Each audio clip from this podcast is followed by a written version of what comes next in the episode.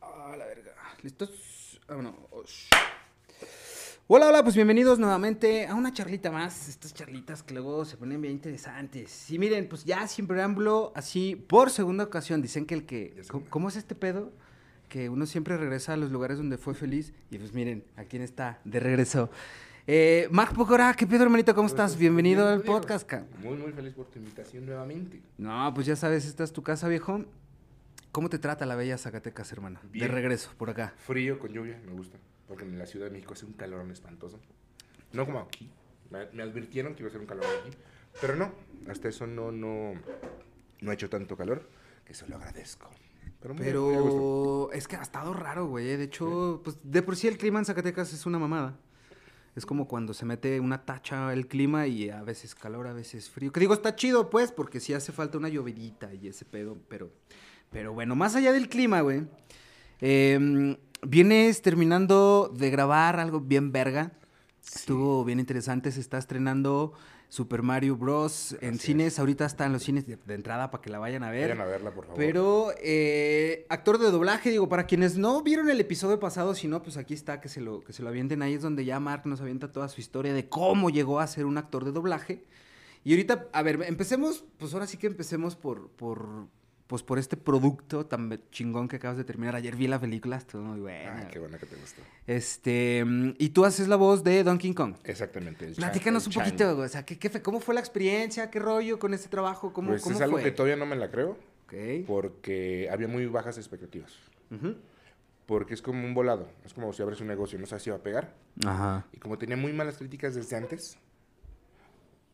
Se había sacado la de Mario Bros. Una que fue como en los noventas, ¿no? Creo que, que fue había. fracaso. Ajá, que no fue como. De hecho, esa película fue el detonante para que Nintendo dijo: No quiero que vuelvan a tocar ningún producto mío. Ok. Y pasaron casi 30 años, Simón. o 20 y tantos años, para que Nintendo pudiera hacer una alianza con Universal, Illumination, los creadores de eh, mi, mi, mi- mi villano favorito. Ajá. y todas esas este, animaciones que hacen muy chidas, se unieron y ve el producto que es hermoso.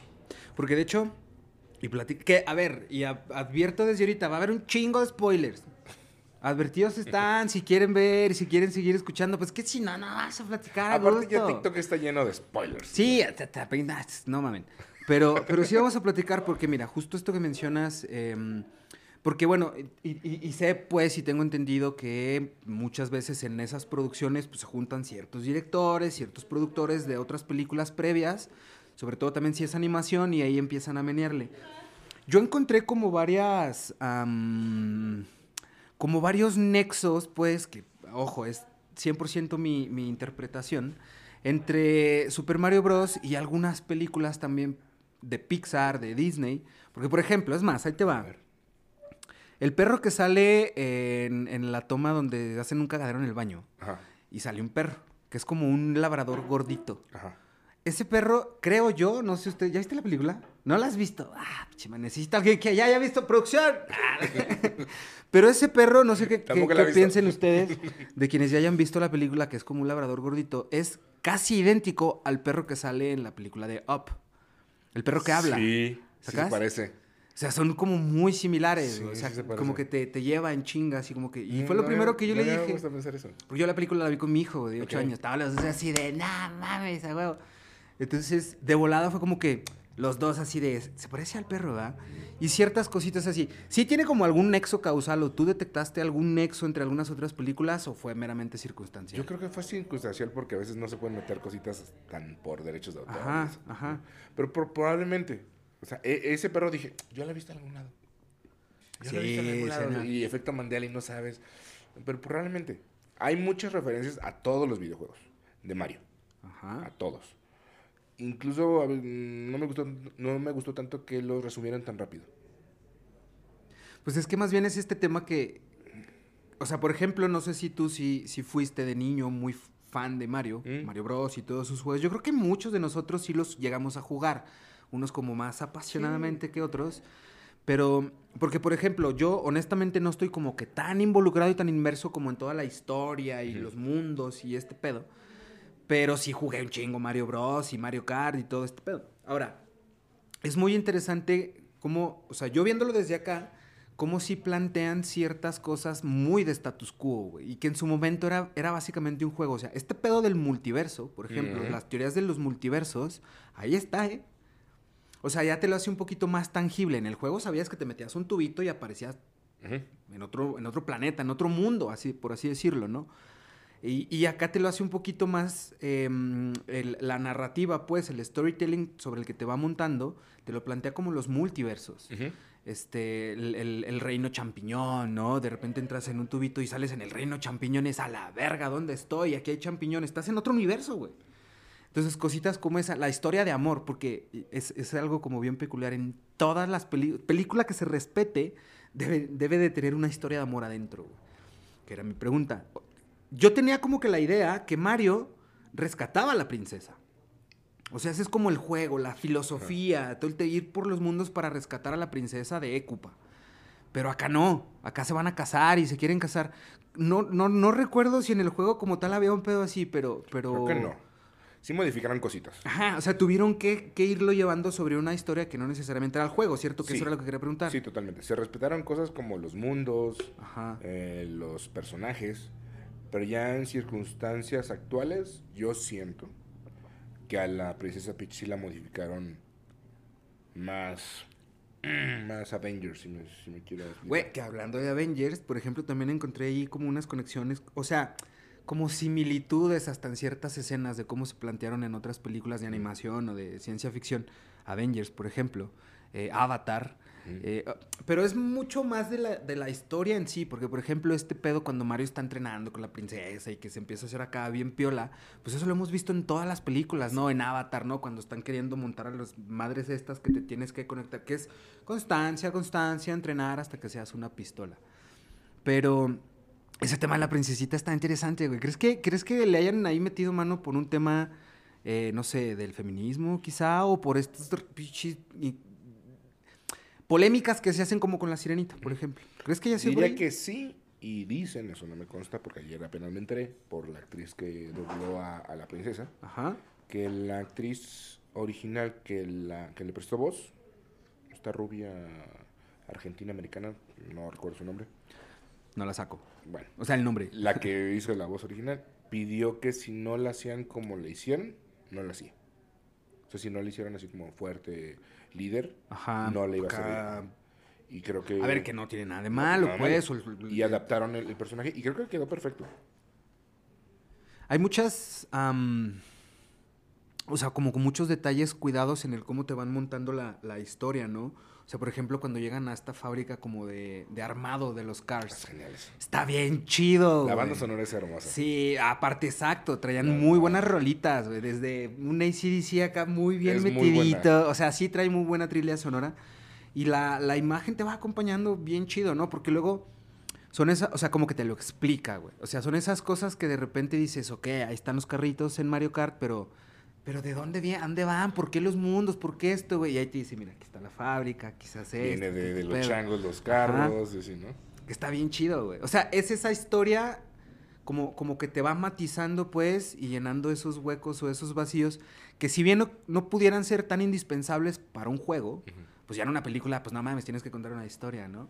¿Qué sabor te deja a ti ese pedo? O sea, si, si está rico así como que estar inmerso en todo eso. Sí, sí. Y más ayer que yo no me había dado cuenta de esto, que nos dicen que se siente que abran el nuevo universo, o sea, que seamos los, los pioneros o los responsables del nuevo universo de esta franquicia, De Nintendo, de Nintendo, porque es el Ajá. primero. Y Sí, de sí, aquí sí. van a salir, es como dijiste, un multiverso. claro. Y se abren los multiversos de Nintendo, porque imagínate, es el contrincante, por así decirlo, de Disney. O sea, Disney tiene personajes hasta por donde quiera. Ujú, sí, Y pues si es te fijas Disney, de, de Nintendo, tiene Zelda, tiene Pokémon, o sea, tiene Ajá. infinidad de personajes también para hacer spin-offs. Sí, sí. Este, eh, Y para contar una muy buena historia. O sea, es todo un universo que puede contar una muy buena historia. O sea, porque Exacto.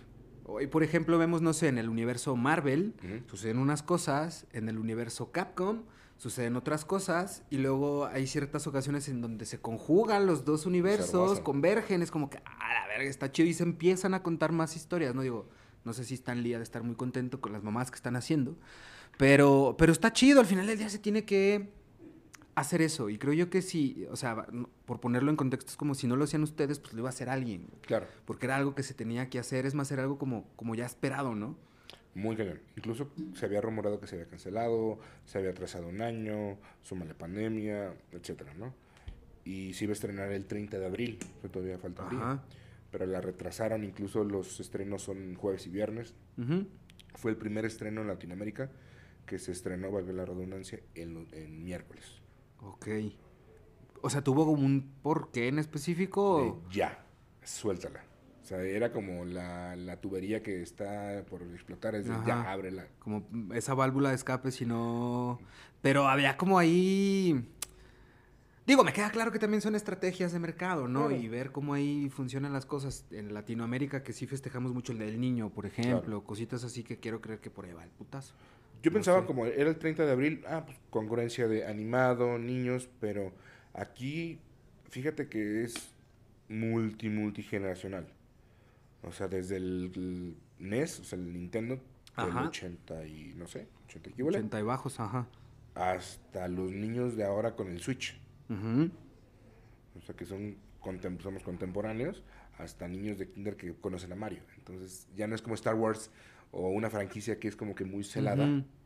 Es como que muy... Porque tuvo como estos, y, y- y me atrevo a decir ciertos como híbridos durante esta evolución de las mismas consolas, que creo que en su momento eran las, las que marcaban la pauta. Claro. La- el tipo de consola que tenías te definía el personaje y las capacidades que tenía y en función de eso iba haciendo como estos híbridos y creciendo. Pero sí es cierto, güey, o sea, qué interesante porque, o sea, por ejemplo, no sé, tú y yo que sí somos como contemporáneos, que quizá crecimos con cierta eh, imagen, por así decirlo, de, de Mario, de Mario Bros. Sí, sí. En, en toda su esencia. Y luego la- lo que decíamos también hace rato de, de los temas de las generaciones y cositas de esa que lo ven desde otra perspectiva. O sea, lo ven con otros ojos, con otro chip. Y está cabrón luego como intentar hacer sinergia con todas esas perspectivas, ¿no? Porque tienes que atender al güey de 30 y altos y a los morritos ahorita de 8 9 con el Switch, que también conocen perfecto a Mario. Y es como, verga, ¿cómo hacerle? Y darle gusto a los atender, dos. Ajá, para atender a esa, a esa, pues es que si hay una brecha entre el Mario de los 80 y bajos al, al a la película de Super Mario. Mario Bros. Ahorita, por Son ejemplo, Tres, 40 años después. Exactamente. Y también le platicaba ayer en la entrevista que, que dos, eh, Peach, eh, es del 2001, la actriz, Ujú, y la estrellita Emo, Ajá. tiene creo que 12 años, entonces no les tocó. Y les platicaba de, no, es que imagínense regresar 20 años atrás con un cassette o un cartucho, que te acuerdas que se le tenía que Sí, soplar. le soplabas para que O sea, jalara. ahora el disco o el, el archivo tiene error. Antes Ujú. era un cassette o un cartucho que si salía error, que se le ponía la pantalla verde o de colores. Sí, ajá. Entonces lo sacabas y, Le y era ese, soplabas. ese- ese soplido o con una llave o no me acuerdo qué tantos hacks. La, la de, la, la clásica era soplarle y funcionaba. adentro, ajá.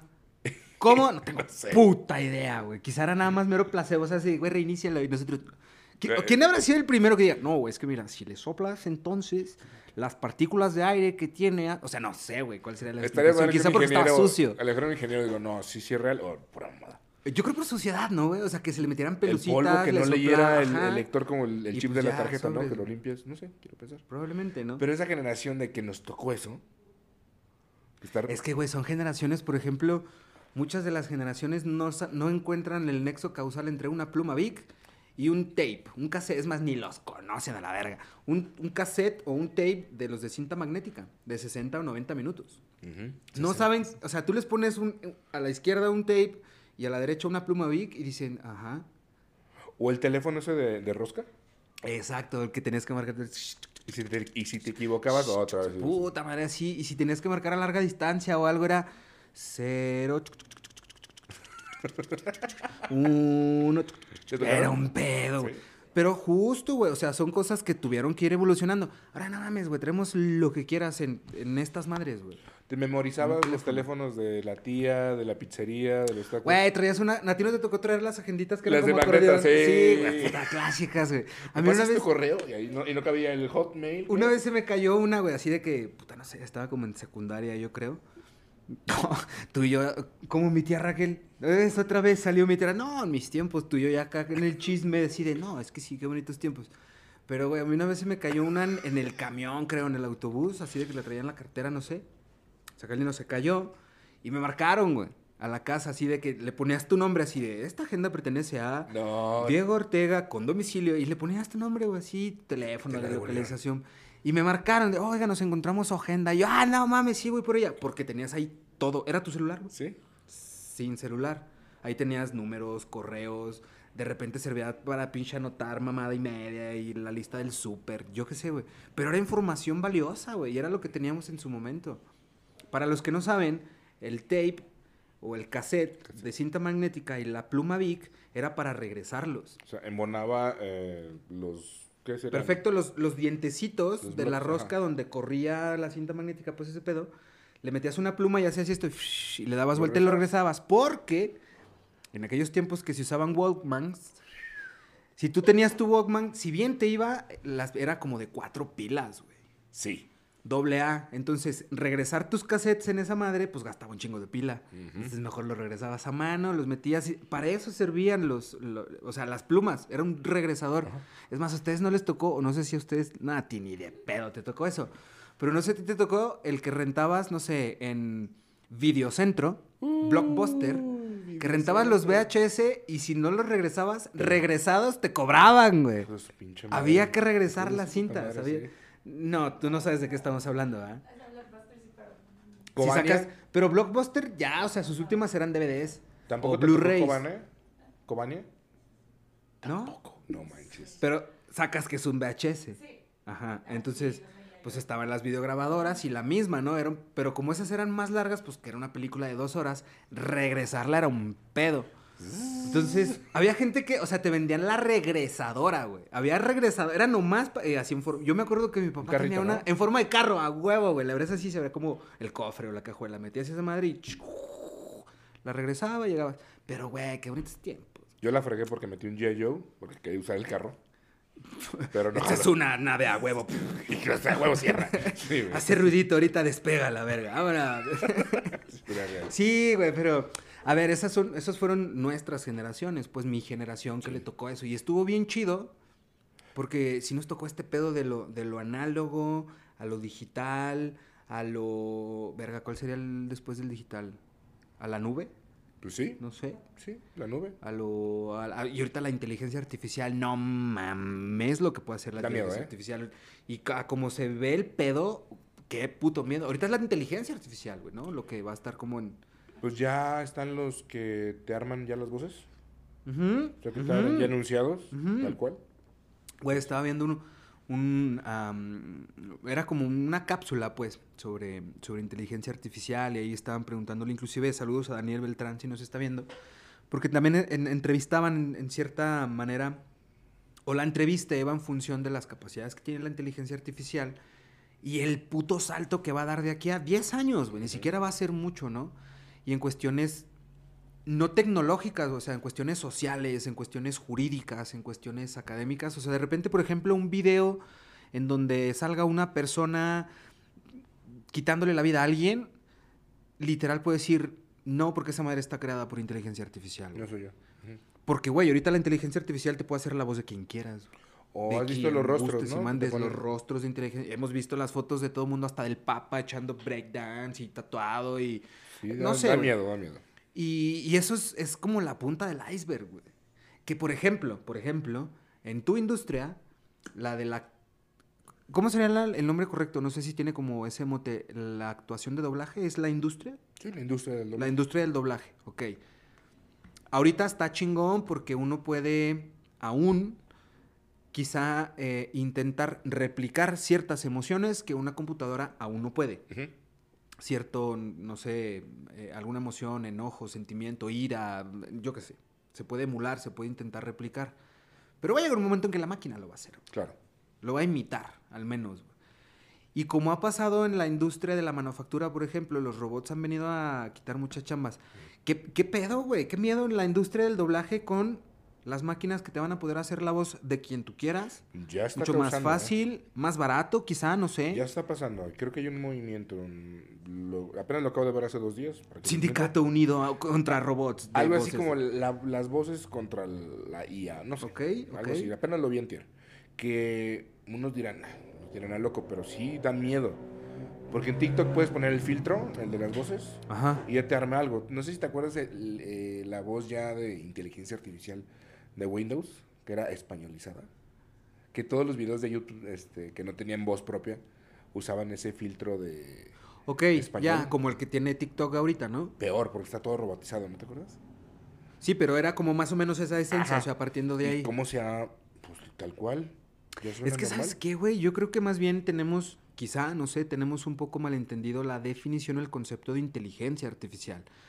Porque, de hecho, ya interactuamos un chingo con la inteligencia artificial y no nos damos cuenta. O sea, no sé, Siri, por ejemplo. Alexa, yo creo que fueron como las primeras inteligencias artificiales pragmáticas de una manera comercial, güey, por así decirle, Y ¿no? y amigable. que- ajá, friendly, ahorita, al rato, pinches Terminator acá asesinándonos o haciéndonos pilas como en Matrix, verga, que bien conspiranoicos ahorita, güey. Así de, pasar, ¿eh? a ver, Puede pasar. güey, porque aparte, ¿sabes qué? Si te pones a ver Matrix desde un punto de vista analítico, honestamente, muchas cosas a mí me hacen todo el puto sentido del mundo, ¿eh?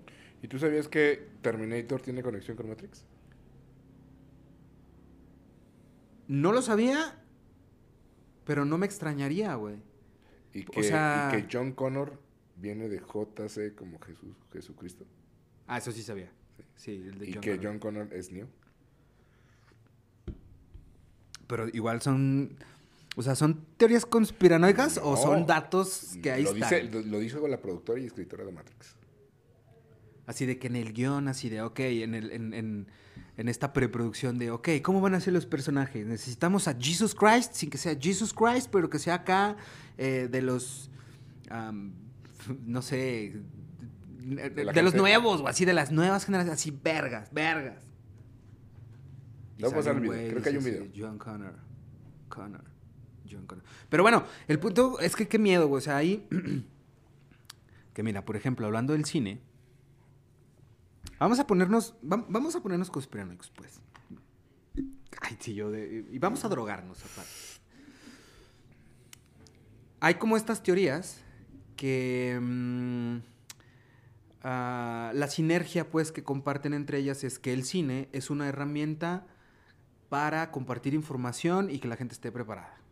Por ejemplo, ¿no? Creo que nos hemos cansado de ver, bueno, no que nos hayamos cansado de ver, pero hay infinidad de películas de mm, invasiones extraterrestres, mm, de eh, grupos como, no sé, los Illuminatis tomando control, o sea, no sé, güey, terrorismo a lo perro y...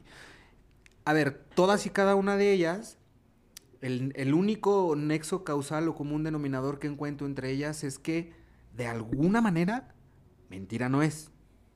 Eventualmente va a pasar algo, güey. Eventualmente va a llegar alguien, o eventualmente alguien se va a pasar de lanza con una bomba, o eventualmente alguien se va a decir a chingar a su madre y guerra, nu- o sea, no sé, va a pasar algo. Y ese tipo de cosas eh, son, eh, o sea, no es un mecanismo de prevención, pero sí es un mecanismo didáctico. O sea, al final del día, hoy en día sabemos que las novelas y las series adoctrinan. Las películas de Disney adoctrinan, güey. O sea, te van metiendo un chip y te van programando. Eso es mentira, no es. Entonces, ¿qué sucede con las películas de ciencia ficción, güey? Porque también ya hemos visto un chingo de veces que la... ¿Cómo es este pedo de la realidad supera la ficción? ¿Qué opinión te merecen las películas de ciencia ficción? Y si tuvieras que escoger la película que más se le asemeje a la realidad de unas de ciencia ficción o distópicas, ¿cuál sería, güey? Ay, es que había una de infección. ¿No viste infección? Mm, Era, ¿esa se cuenta? ¿Zombies y la mamada? No, era de pandemia también. Ok. Pero la explican tal cual como nos pasó. ¿De cuándo es? Contagio, se llama contagio. Contagio. Ah, sí, De- cierto. con güey. Matt Damon. Simón, Simón. Con- ¿Y es que 2012, 2013? 2016, 2015, Ok, 13. ok, Simón. Pero así tal cual. Como cuando empieza. Oye, verga, sí es cierto, que la güey. chava estornuda en un Ajá. pescado, el chavo come el pescado y se va a su casa. Incluso también es por allá por Asia, ¿no? Donde ¿Cuál? empieza el cagadero y luego aeropuerto, avión y llamadas y se hizo un pedo. Y se morían así la gente como, pum, pum, Ajá. como, pajaritos. Sí. Así tal cual, cuando la vi, la volví a ver en pandemia, dije, oye, se robaron el guion, ¿eh? El guion se lo robaron. Güey, Los sí cuerpos los sacaban así en bolsitas, así tal cual, o sea, como tal cual. O sea, ficción y realidad.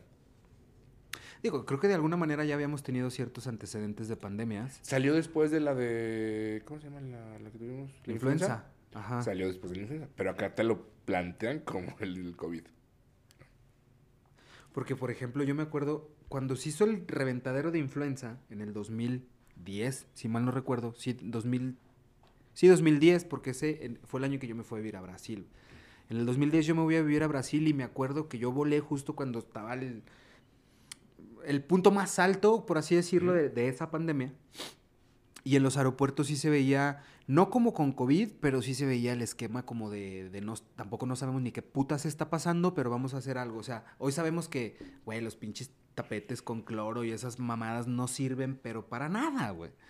Y en esos tiempos había como estas casas de, de campaña, como toldo, ¿sabes? Con, con termómetros infrarrojos en Ajá. donde tú pasabas. Era como que lo que hacían en ese Sí, momento. claro. Todo perro mundo con cubrebocas, que de entrada era súper extraño, güey. Ver a todo mundo con cubrebocas. Y guantes. Ajá, y látex. guantes, y luego pasar por esos filtros y voltearte a ver acá en infrarrojo y órale, pásele. No pasaba de ahí, güey. Era como que lo, lo más que se hizo. Esta pandemia, güey, pues porque sí se murió mucha más gente, infelizmente, pero la neta seguíamos sin saber qué pedo, güey. Sí, hasta la fecha. A la, ajá, a la fecha hay muchas cosas que vamos a tienda. Y digo, no es que yo esté seguro, pero muy probablemente van a venir un chingo de pandemias más. Eh, es más, nosotros en sí mismos somos una pandemia. Yo lo he pensado siempre. Sí. Veneno. Por definición, somos un cáncer. Por definición, güey. Sí, O sea, la especie es un cáncer en el ecosistema donde vive, güey. totalmente. Somos Sí, te un lo estás puto acabando. cáncer, güey. no lo está- y- Pero ya, ya, ya, ya se me ocurrió que. a ¿Qué de ver. ficción? La de Pacific Rim. cuando salen así. ay, perdón. Cuando salen los Kaoyuns y los Godzillas y salen los robots. Ok, ok. Ahí sí me gusta. Dijiste fumado. Es que, a ver, puede pasar. Quizá en unos cuantos años más que tengamos la capacidad de construir robots gigantes que se den un tiro a la mitad del mar Ay, con extraterrestres que salen de la Tierra. A ver, está bien, verga, güey. La película está piolísima. De hecho, en Japón están los robots a tamaño real. Simón, sí es cierto, Es sí vi- güey. En TikTok vi esa madre y dije, wow, qué chido. Ah, güey, si aquí hacen los de. pero, pero versión mexa. Los de. mm, ah, Transformers, güey. Sacas que de repente un güey agarra ahí y hace medio un camaro hechizo y le pone amortiguadores y cosas raras por todos lados. Ahí están, güey, ¿verdad? pero qué chido. está. Pero sí, la película es muy buena, güey. O sea, la, en sí, en sí, la producción está muy chida. A mí me gusta, A mí me pues, gusta ¿verdad? mucho. Yo soy geek de esas cosas. Es que sí De están chiditas, güey, ¿sabes? así como- y, y- y son como estas em, sagas, porque son sagas, en donde sabes que no, no es... eh, o sea, no es rápido y furioso, güey, que dices, sácate a la... O sea, empezaron con algo totalmente coherente que dices, chingón, y acaban volando en el espacio que dices, ya se la mamaron demasiado. Y ya viene otra, ¿no? No sé, ¿sí? Creo que viene otra. Verga, güey. Pues no lo dudo, güey, pero ya es como la risa en vacaciones. Pero mm, estas películas que le meten mucha lana porque pues, quiero creer que lleva un putazo de tecnología atrás, ¿no? O sea, el, el- el hacer esos robots en la pantalla, digo, hay cosas como estas. Digo, ustedes están viendo una madre aquí bien bonita. Pero esta, lo que estamos viendo nosotros es diferente. y así se hacen muchas de esas cosas, ¿no? Pero me queda clarísimo que son producciones no, no, no, no, no, no las dimensiono, ni siquiera, honestamente. No tengo ni puta idea de todo lo que se, se, se requiere para una producción de esas, pero son entretenidas, son buenas y entregan lo que ofrecen, ¿sabes? No más. Al final del día, güey, es, es una pelea de robots con aliens en el Pacífico, mamón. ¿Qué esperabas, güey? El, el premio Nobel al mejor guion. Pues quizá no, güey, pero vete a entretener un rato. ¿no? Es como me voy a regresar a la película cuando empezaron a criticar la de Mario Bros. Le falta guion. Y yo, ¿qué esperabas? Es un plomero que se mete a tubos, que rescata una princesa. ¿Qué más le pones de guion? Que come hongos y crece, güey. Construcción de Que- personaje. No, Oye, güey, ¿qué me dices de todas las teorías que hay alrededor de Mario Bros en sí? O sea, por ejemplo, el tema de comer hongos, el tema de las estrellas que te hace ser de colores, el tema de, de- de esas herramientas que si las trasladamos en un panorama a la vida real, tienen su coherencia y tiene su, su hilo conductual al por qué cuando te comes un hongo creces. Probablemente. Pero ahí ya entra en cuando, por ejemplo, eh, mencionan el doble sentido. Es que los niños es el doble sentido. El niño no va a ver el doble sentido. ¿No? Entonces, nosotros como ya sabemos el concepto del hongo, le das e- e- ese resultado o ese significado. Pero un niño va a decir, es un hongo que, que te da fuerza. Come champiñones. Como las espinacas de Popeye. Exactamente. Ya de grande le puedes dar un trasfondo, un contexto que a lo mejor ni es. Pero- Popeye marihuana. güey. Exactamente. Que a lo mejor no. Yo no tengo dudas que Popeye es 100% marihuana, como yo. A, a mí no me da fuerza. A mí me da Hay unos que dan mucha fuerza. ¿Sí? You never know. Puede ser una fuerza mental. Ah, ya bien mamador yo. Es que mira la marihuana, bro. No, pero yo creo que inclusive toda caricatura, lo- es más, toda historia, no toda caricatura, toda historia, toda eh, situación que se plantee de una manera siempre, evidentemente se puede plantear de un chingo de maneras diferentes. No sé, Blancanieves y los siete enanos, ¿no? Hay quien dice, no, es que sí, porque son... ¿Son los siete pecados capitales o qué son? ¿Siete mandamientos o siete pecados? Siete pecados. Ah, entonces son estas maneras que no, es que están intentando em, personificar a los pecados. Y que si la gula, y que si la mentirosilla, y que si la pereza, y esa madre dices, arre, me hace sentido. Pero al chile sí, porque hay gente que se compra esas historias. Sí. Al chile sí fue creada con esa intención para, o es meramente un tema circunstancial, como el perrito que se parece a la película de Up. O tú le agarraste ese sentido.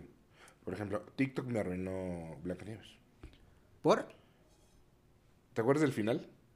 Ajá, Que están llorando Ajá. los enanitos sí, y, se, y llega, y llega el príncipe en un caballo blanco ajá, y se van al castillo. ajá, El castillo está en las nubes. ajá. Entonces, Aparece spoiler, un- spoiler. Entonces quiere decir que Blancanieves se murió Verga, y güey. el caballo representa al ángel. Y cuando va al castillo, pues va al cielo, porque el, el castillo está en las nubes Ajá. y se ve blanco. Y por eso están llorando los, los, O, los enanos. O las nubes es un motel y se van a coger, güey. No, mira, están los niños, vámonos al motel. Chucu, chucu, chucu, chucu. Bueno, ya me arruinaste otra imagen, pero bueno. Güey, las princesas también cogen. Sí.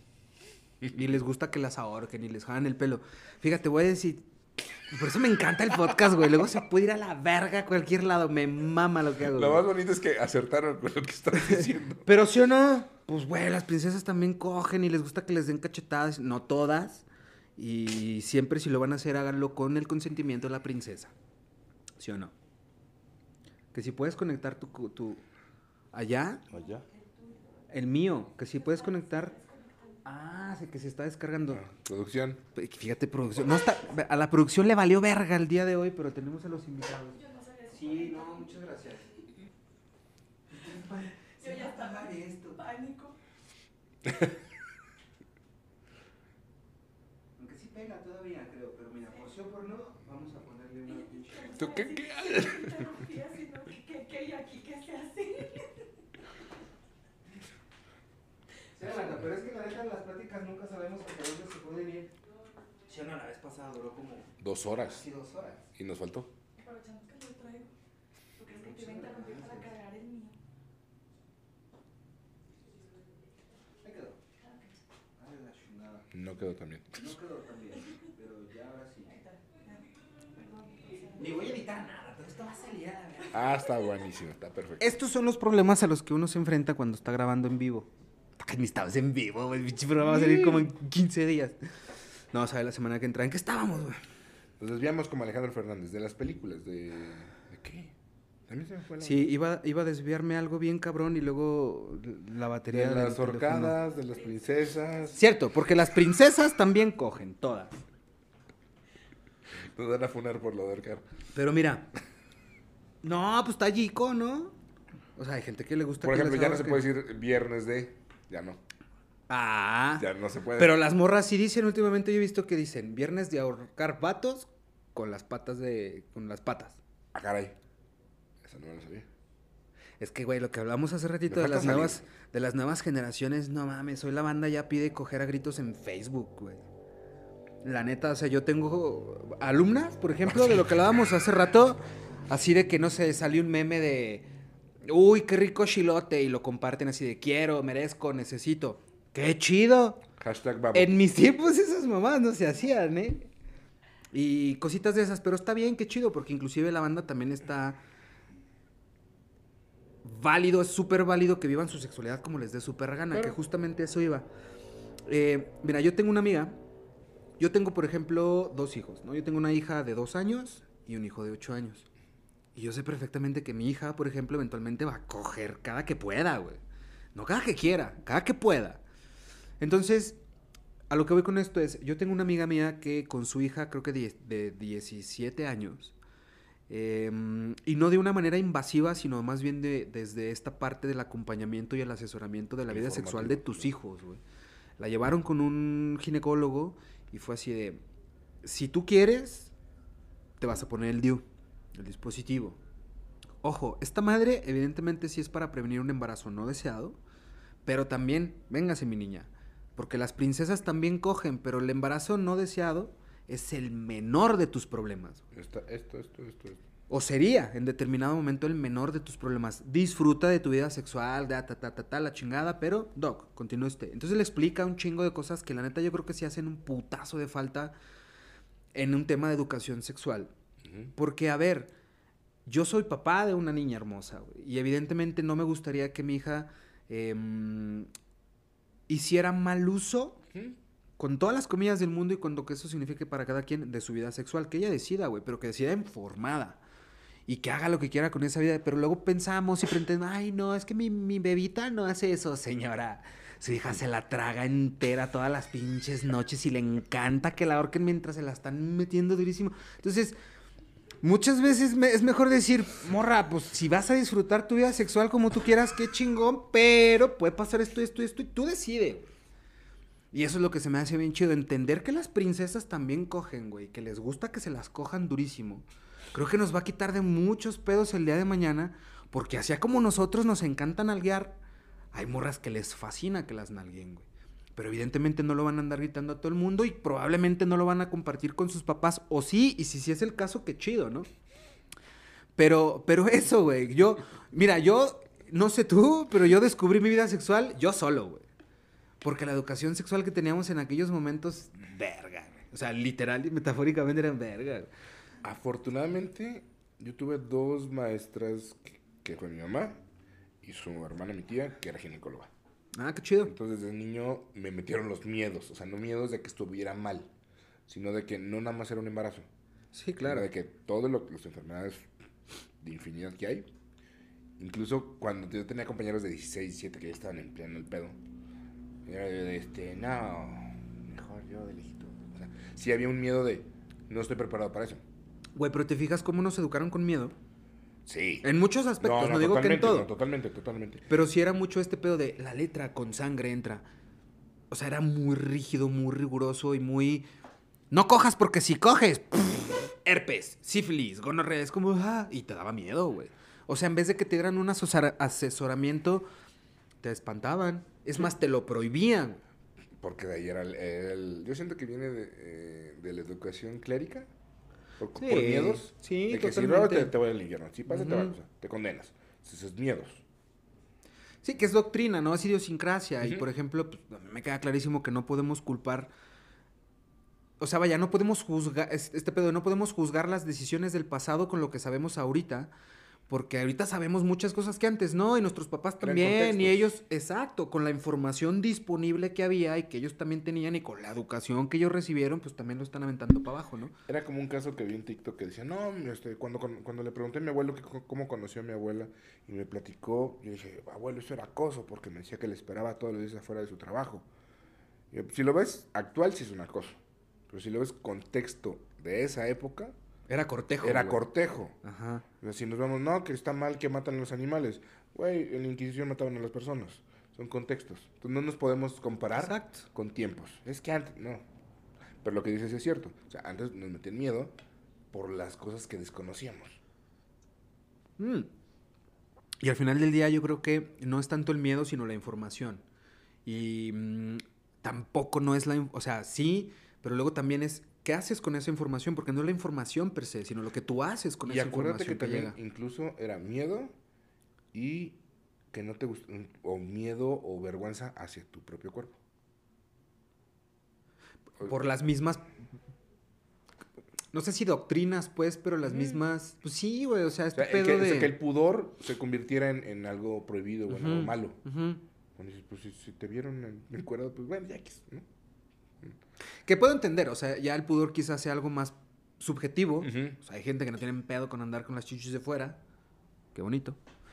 Y hay gente que no se pone en un escote, ¿no? Ujú. O sea, ya es- son situaciones muy subjetivas, pero sí está como esta doctrina que van permeando y que va marcando lo que está bien, lo que está mal, en dónde sí se puede, en dónde no se puede, que se ha caído en muchas formas y maneras, que está chingoncísimo, yo lo celebro inclusive, que se caigan todas esas cosas y que se caiga la verga lo que se tenga que caer, pero, pero el cómo.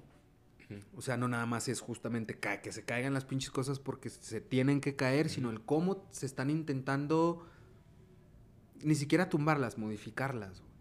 En un tema sexual, por ejemplo, a mí me queda clarísimo que estamos a años luz de otras latitudes en donde el sexo se ve como es, algo supernatural, no algo prohibido, algo con, con morbo, con ego. Mira, cuando yo vivía en Brasil, yo tenía 21 años, más o menos, no, como 22 años. Y yo a mis 22 años, con toda la idiosincrasia y mi cultura mexicana, primero me fui a vivir a España y fue como, un- sacas el meme así de, así, güey, así de, ¡ah, la verga, ¿qué está pasando? Y me acuerdo que estaba, cuando vivía en Brasil, yo tenía mi pareja y ella tenía una hermana menor que en esos tiempos tenía como 15, 16 años, su hermana. Y a mí me sorprendió mucho que en un fin de semana que estábamos ahí, que fuimos a visitar a los papás y todo eso, el novio de la hermana, o sea, se quedó el fin de semana, se quedó el fin de semana en su casa y dormían juntos, güey, en el cuarto. Yo te estoy hablando hace 12, 13 años de ese pedo, güey. Hace 12, 13 años en México, güey. Si eso pasara de que invitas al novio de tu hija a dormir y encima a dormir. No, man, jamás, güey. Sacas impensable, güey. Y yo, pues, le pregunté a mi morra en ese momento. Le dije, oye, no mames, qué pedo. Y tus papás y la chingada. Y sí me dijo así como que, ay, cosi. Sí me dijo así como, mira, te entiendo. Pero al final del día, si quieren coger, lo van a hacer o aquí, o allá, o allá, o acuya. Ojo, no es un tema de vigilancia, de estarlos vigilando, sino es un tema también que se sientan seguros, que no hay pedo, que pueden disfrutarse como pareja sexualmente, inclusive si quieren, con todas las responsabilidades que eso implica, y no hay pedo. Pero con toda la responsabilidad que eso implica, güey. Y aquí estamos nosotros, no para supervisar nada, pero de alguna manera sí para respaldar ese pedo, güey. ¿Sabes? Porque, güey, si se los prohíbes, más se les va a antojar, quizá. Entonces a mí ese pedo me voló la cabeza, güey. Yo decía, no mames, qué chido que, que- que no se tienen esos tabúes y, y esas vendas en los ojos, que muy por el contrario se incentiva una relación sana y súper disfrutable, porque igual lo van a hacer, güey, Claro. ¿sabes? Igual va a suceder. Qué mejor que suceda de una manera eh, informada, Totalmente. al final del día, informada, ¿no? Y ahí fue cuando caí en este 20 que dije, güey, es que no se trata de prohibir, prohibirle a los jóvenes que tengan sexo, güey. Muy por el contrario, o sea, sí con responsabilidad, para todo hay una edad, para todo hay un momento. Y si lo quieres hacer y si encima tienes dudas, jalo, güey, aquí Claro. estoy. Y eso está bien chido. Yo lo veo, en ese momento lo veía como morro puberto que quería andar de cogelón en todos lados. Ya, güey, oh, qué chido, güey. Ahorita lo veo como papá, güey, Claro. por ejemplo, ¿no? Que también quiero andar cogiendo en todos lados, si se puede, ¿no? Pues, ¿por qué no? Pero, pero ahora entiendo, ahora entiendo un chingo de cosas que antes no, güey. Sí, es muy claro, es, es muy marcado este pedo de, no, es que hasta que no seas papá no vas a entender, güey. Real. Entiendes como un chingo de cosas. Pero siento que todo. Hasta que no te gradúes no vas a entender lo que es un trabajo, hasta que no te... o sea, son experiencias que si te las saltas, Totalmente de acuerdo, güey. o sea, sí, sí te doy el, el- el- el- el valor del padre, porque pues, yo no sé qué iba a tener un hijo. Es que más bien yo creo, porque pues, mira, por ejemplo, hermano, en ese tipo de cosas está bien chido porque son cosas que ahí están y que de alguna manera no se modifican. O sea, puta, nunca vas a saber lo que es aventarte de paracaídas hasta que lo hagas, güey. Claro. Totalmente, ¿no? Pero una vez que lo haces, la experiencia es esa. Pero, por ejemplo, una vez que eres padre, al chile le piensas dos veces y te avientas de paracaídas. O sea, como que algo cambia, güey, neta. Es este pedo de, quizás es algo muy intrínseco a nosotros y el instinto de supervivencia y de preservación de la especie, güey. Si tú quieres que dices, verga, mejor cuido a mis hijos. o me puede pasar algo, porque se enciende ahí como una alarmita que desde que nacen tus hijos siempre va a estar parpadeando, güey. Y a veces le vas a hacer caso y a veces no, pero siempre va a estar parpadeando por algo, güey. No duermes. No tengan hijos, es más. Nah, sí. No se me antoja lo que estás presumiendo. No, no tengan hijos, güey. Está en la verga. O sea, es una cosa maravillosa, no me malentiendan. Pues no tengan hijos. Nah, no es crean. Pero, ah, güey, ¿te- ¿te fijas cómo nos fuimos a la verga una vez más en este podcast? la tertulia. Pero te digo, Dime, son, son cosas que, que, digo, si no te gradúas en la secundaria, no vas- o sea, son como pasos necesarios.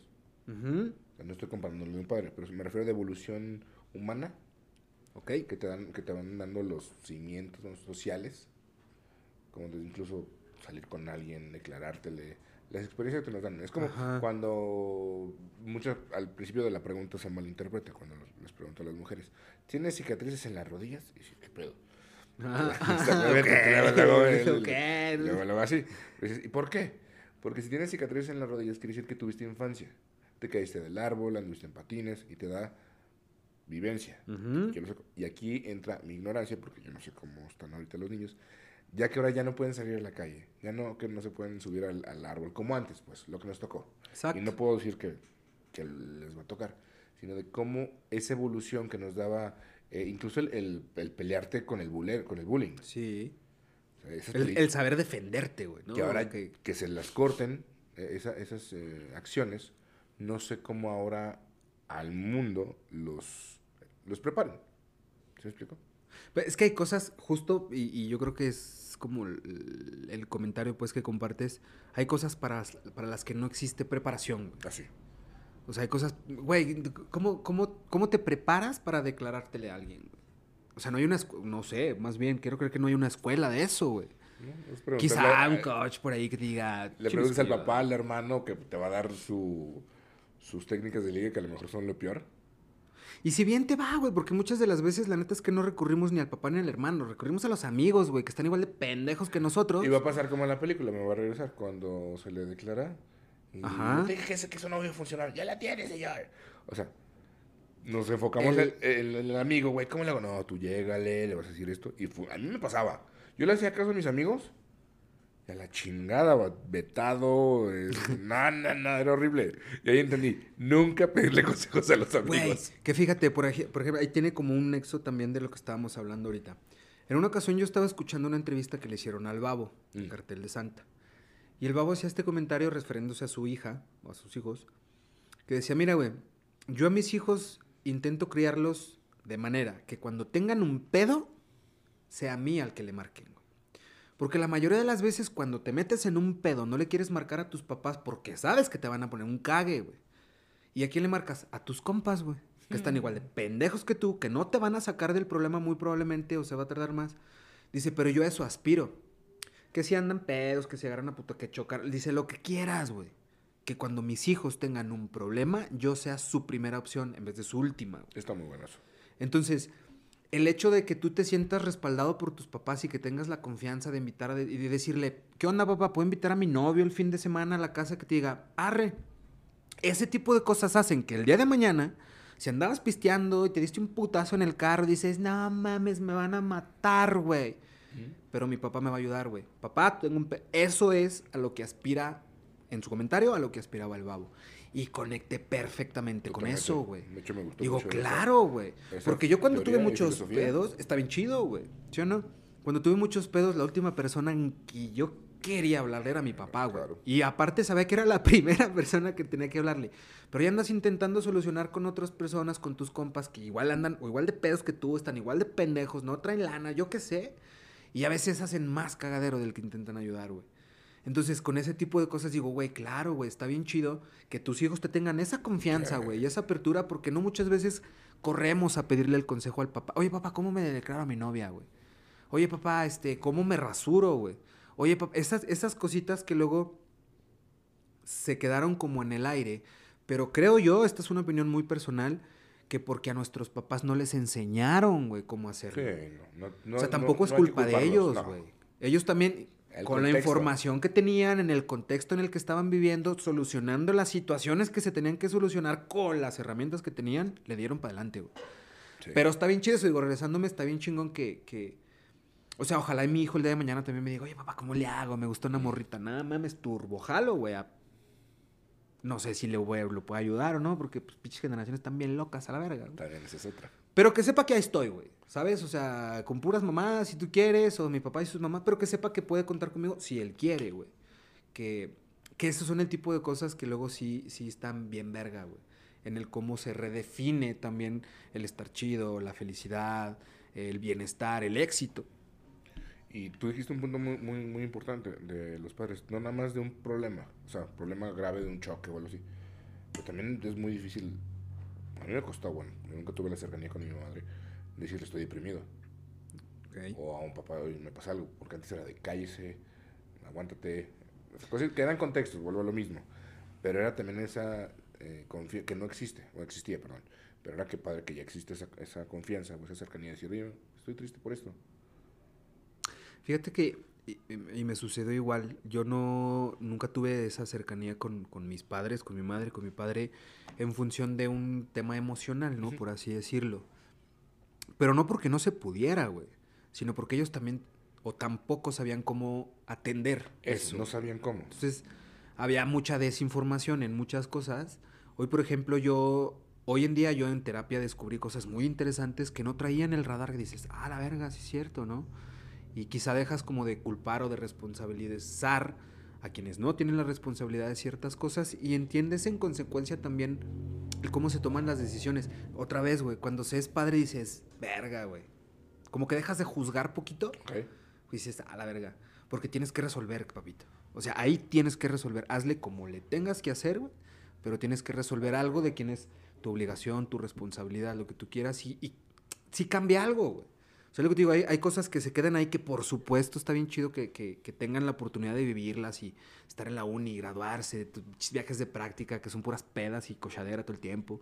Cositas como esas que están bien chidas, güey, y se sabe, y la escuela es para eso, y para cagarla, y para divertirse, y para subir, y para bajar, y está bien chido, y quien no lo tiene, la neta, pues al chile que culero, güey. Yo extraño un chingo, por ejemplo, universitaria, ¿no? ¿Extrañas tú tu etapa universitaria, güey? No.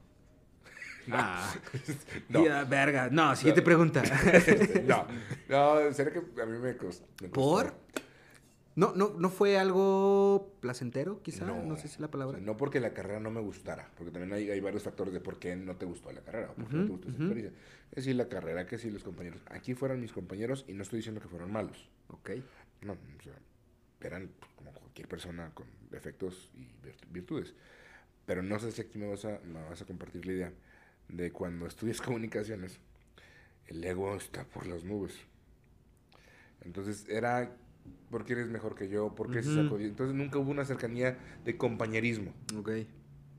Y aquí lo puedo decir en general, porque yo nunca vi como, ah, mira, ellos se llevan bien. No, nadie se llevaba con nadie. Entonces incluso me acuerdo muy bien que los trabajos en equipo eran, eran individuales. Ajá. No había equipo. Ok. Entonces, me tocó esa, esa, ese ambiente que no, no lo recuerdo, no con odio, pero fue de... "Pues, Sí, padre". o sea, no estuvo chido. O sea, al final del día pues, no estuvo "Oye, chido. ¿cuál fue tu etapa estudiantil más chida? Pues sería la prepa. Ok. Que sí estuvo más distinto, pues quiero. Totalmente creer. distinto, que fueron tres años que fue de, ay, tan, tan poquito tiempo, pero fueron tres años que Ujú. marcaron pues muchas experiencias, que también eran experiencias que tú decidías o seguirle o no, pedas, drogas, lo que quieras, pero eran esas experiencias de prueba y error, y experiencias de prueba y error a veces ajenas. Ujú. Ah, la verga, ya chocó y se Lo que le pasó a este güey. Yo aprendí mucho de los choques, porque yo estaba en la prepa en Aguascalientes, Ajá. y donde está, no sé si ubicas donde está el agua, Sí, sí, sí. esa curva, Ujú. Que es la del desnivel y luego sales, ¿no? Así como. antes no existía el desnivel, Ajá, cierto. era pura curva. Sí, sí, sí. Todos los fines había un muerto o alguien en su madre. Siempre, siempre, siempre. Y estaba el. Tribuna, el periódico de Nota Roja. No sé, no me acuerdo. Era de Nota Roja. Entonces Sí. te, te enterabas que en- incluso si saliese en, en el Tribuna o en ese periódico de Nota Roja, te expulsaban. Ok. Sí, era, si sales en el Tribuna, ya valiste. Entonces aprendías de, de ajenos. Ya, ya chocó fulanito, ya lo embarró, ya se murió. Entonces, este, no, mejor no uso el carro. Entonces, o fulanito se embarazó, o es, o es Eras, eras como muy. Pues sí, güey, muy pedote, muy desmadroso en la No. prepa o algo así que dijeras tú, güey, de las que me salvé. De las que me salió. Es que fui más. ¿Cómo, cómo diría Fran? Este, el, el estandopero, Fran Ebrio, Ebrio.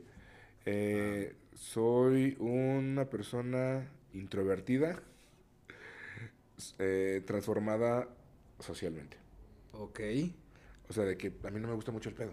Ujú. Pero salías porque tenías que salir con los amigos y te invitaban. Y me daba cuenta de, a mí no me gusta la peda. Ok. O este pinche cubo sabe bien culero, no está bueno. Entonces yo era como el, el vato que, que se va en una esquina a observar. Pues introvertido, ¿no? Introvertido, pero seguía en el desmadre. O sea, si me Ujú. platican, ¿cómo estás? Bien. O sea, no era alguien. Serio. Ujú. Pero observaba muchas cosas. Entonces observaba el güey que se embarró en el carro. El güey que lo expulsaron por pelearse. Entonces me fijaba en pruebas ajenas. Oye, eso da mucha información, güey. O sea, el observar y el saber, el saber observar, cámara, ¿eh? Puede ayudar muchísimo porque es información pura, güey. Te platico una historia, por ejemplo, em, en una ocasión estábamos en San Luis, Potosí. Yo fui a entrevistar a unas personas allá, unos DJs y la madre, se acabaron las entrevistas, nos fuimos al antro porque era una presentación X. Y era un antro que tenía dos pisos y nosotros estábamos como en la parte VIP así de arriba, ¿no? Unas terracitas y yo estaba con la novia del DJ que se estaba presentando y estábamos platicando. Entonces, era este pedo, ella me decía, güey, pues yo soy la novia de este vato, me dice, cinco días por semana estoy en antros, güey. Y, ay, la cagada, dice, yo, yo ya no lo disfruto así. El de, eh, eh, fíjate, dice, a mí ya me vale madre esa, esa, esa, esa fiesta. Dice, yo cuando vengo a los antros me mama observar, güey. Dije, güey, estamos igual, porque yo, no mames, durante 10 años trabajé en la vida nocturna, antros, bares, etcétera. Sí, me encanta el pedo y la chingada, pero yo ya no voy al, al antro a estar acá, güey. Me mama observar, güey. Si estás así y, y hasta esa evolución de la sobriedad, la peda, la malacopez, y puede transformarse en lo que tú quieras. Y era el comentario, ¿no? Dice, güey, cuando estás aquí o tienes que estar, pero ya esto no es tu prioridad, la peda, la fiesta, el show, el perreo, dice, pues en algo te tienes que entretener, güey. Dice, y observa la gente está bien divertido. Y eso te da información valiosísima, güey. Aprendes a identificar quién es el malacopa, el mamón, el hipócrita, la, la güela, la... sí. Neta, güey. Y eso te, te puede dar herramientas de cómo darle un tratamiento a determinada gente en determinado momento. Sí. Experimentos, está- experimentos sociales. Ajá, y está chido porque, bueno, al menos a mí, no sé si sea tu caso, mi mamá, si estás observando y luego creas historias y luego las intentas. O sea, no sé, está. A mí me pasa en, en la Ciudad de México, diría eh, Franco Escamilla, soy boyerista del chisme. Por ejemplo, voy en el metro, eso me pasa mucho, voy en el metro y de repente estoy aburrido de escuchar las mismas rolas, ¿no? Si te pasa que tu playlist ya te la sabes. Sí, sí, sí. Entonces apago la playlist y me quito un audífono. Los chismes que me aviento en el metro. No mames los chismesotes. Y es que aparte, está verguitas, yo, lo t- yo- Y también de ahí se me ocurrió la idea, güey. O sea, de ponerte los audífonos, pero apagados. No, no, no, lo que Así te enteras. que no estás escuchando y, y, y de repente salen buenos, buenas Ra- Rápido decirte la cuenta así rapidísimo. Estoy en cine, se me acabó de it is low. Y ya se me apagó el pinche audífono del inalámbrico y ya, pues ya me chingo. Y al lado de mí había una chavita. Y ya me estaba en la pendeja, viendo, viendo así la ventana. Y ella estaba hablando por teléfono. Y decía, no, tengo mañana audiencia en, el- en el reclusorio. Sí, medio espejeas, ¿no? Digo, Para ver chinga, así un- ¿qué- de, qué- de cómo es ese, ¿Por qué es reclusorio? Tiene manchas de sangre. No, pues ya ves que mi hermana este, se, está peleando con su vato, su vato le dio tres mil pesos, como que no se le hizo suficiente, el vato la madrea, llega, Verga. llega la policía, espérate, llega la policía, y pues ya ves que están metidos en cosas raras, y pues les encuentran cosas, y se le llevan a los dos, a la, a la que ellos están madreando, y al, y, y al chac, entonces se los llevan a los dos, entonces tenemos que ir a la audiencia de- al reclusorio norte. Y yo así de, no mames. Pero ya ves, el, el, el, el, ¿qué? el picos, ¿cuál picos? Sí, el que vende marihuana arriba de mi casa. O sea, chismesote. Así como. Y traes ahí todo el pinche dato de... Es que sí, güey, a veces es... Y mira, no, no... Evidentemente no dimensionamos, güey, porque somos bien pinches ególatras y antropocentristas y creemos que todo gira alrededor de nosotros, güey. Hace poquito también estábamos en Ciudad de México, estábamos rodando eh, un material para Andrés Margar. Saludos a Andrés Margar. Este, y ya cuando habíamos terminado el llamado de ese día, íbamos caminando y ya ves que eh, ahí en la estela de luz está el plantón, plantón canábico. Eh, y Es pues que los movieron. ¿Ya los movieron? Del Senado los movieron a otros lados. Ya hay varios puntos. Ahí es un dato. Están en, la suave En la suavicrema. en que es la Estela de la Luz. Ahí hay un punto. Hay otro punto afuera del Metro División del Norte. Ok. O sea, se dividieron en puntos Ya. legales. ¿La del Senado ya no está? Ya, los corrieron. Ah, qué pinche madre. Es que sí- triste, se habían mal pasado. Se hicieron No, ya- la del Senado sí estaba bien heavy, güey. Empezó muy bien. Llegabas y era punto de lo que quieras, güey. ¿Qué quieres? Y estaba bien heavy, güey. Y Sí, la de, y la de la de acá de la, la suave crema en la Secretaría de Salud siempre fue como más friendly, más chido, había, o sea, sentía, se sentía como menos tenso el pedo, Sí. güey, la neta. Porque llegabas a la del Senado y acá los dealers en chinga y así, ¿qué pedo, qué pedo? Y acá no. Pero no sabía que ya la habían movido. Sí. Y eso fue hace un par de meses que estuvimos allá. Pero bueno, bueno, estábamos en, en, ahí en la Sabi Crema, en el plantón, y, y llegamos a fumarnos un cigarrito de esos, y estamos bien chido. Y fíjate, la neta es que son, son hasta como las bondades de la marihuana, güey, la neta. Ah, que te abre el punto y observas. Mm, o sea, sí, A mí me pasa. pero lo que voy es, como un paréntesis, planteate este, este pedo, güey. Tú estás en X lugar, güey, con tu bolita de amigos y tienen un pomo aquí en medio, hielos, vasitos y todo el pedo, tú están comiendo a tu madre. Si llega alguien totalmente desconocido y te pide una cuba, todos lo van a mandar a chingar su mención, ¿no? Ajá. Estás pendejo, güey, cómprate la tuya, güey. Simón. Ya sé por dónde vas. Si hay una bolita de bandita así que se están fumando un porro de este tamaño y llega alguien totalmente desconocido, güey. Sí. Y les dice, eh, me dan un fumé. El que esté fumando, güey, va a dejar de fumar decir, carnal, sírvase mi chingón. Y van a empezar a cotorrear ante todos y se hace... Ese pedo, esa bondad tiene la, la, la marihuana. Bueno, Sí, sí, pues. estábamos allá en el plantón así, y se acercó una chica este, pidiendo encendedor. ¿Qué onda? ¿Cómo están? ¿Y qué andan haciendo? Pues nos vio con las cámaras y todo el pedo. ¿Qué andan haciendo? No, pues rodando aquí este pedo, la chingada. Y estábamos rodando el videoclip de el nuevo lanzamiento que tuvo Andrés Margar, que se llama Levántate. Una rolita muy chidita, güey, muy a gusto. Entonces, ah, no manches, no la escucho. Le pusimos los audífonos con la rolita para que la escuchara. Y la estaba escuchando y empezó a llorar, güey, bien machín. O sea, la rola trae como un buen vibe, así de levántate y ten un día bien chido y todo va a estar bien y la madre, ¿no? Entonces la chava empieza a llorar así bien cabrón y luego dice, güey, no mames, es que sí tenía un día bien culero, me pasó esto, esto, esto y esto. Y ahorita, pues la rolita me transmitió una vibra bien chida y muchas gracias. Y así de que puño, puño y nos dio un abrazo. Y fue como de que, güey, qué bonito, güey. Pero ¿qué voy con esto? No dimensionamos el cagadero que la gente trae allá afuera, güey. No dimensionamos, o sea, nunca mejor dicho, este pedo de cada cabeza es un mundo, un universo totalmente externo. Y en este tema de observar, a veces a mí me gusta ir en la calle, ponerme mis audífonos, rolita, y observar a la gente, güey. Porque yo digo, güey, si yo traigo mis pedos, mis problemas, mis preocupaciones, y aquí ando caminando y de repente volteas, no tienes ni idea, güey, de los pedos y las preocupaciones de los demás. Pero hay mucha gente que así te dicen, te cambio tus problemas por los míos, güey. Te los cambio, güey.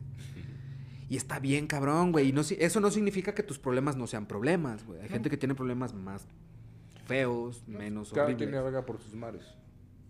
Pero el observar puede prever inclusive que la cagues en una situación de esas, güey. Con alguien que realmente trae un chingo de cosas aquí arriba. Y si sabes leer de repente ese tipo de situaciones, mm, me voy a ver muy mamador, pero hasta, hasta la vida le puede salvar a alguien, güey. Decir, carnal, tranqui, güey, te veo medio todo bien, güey.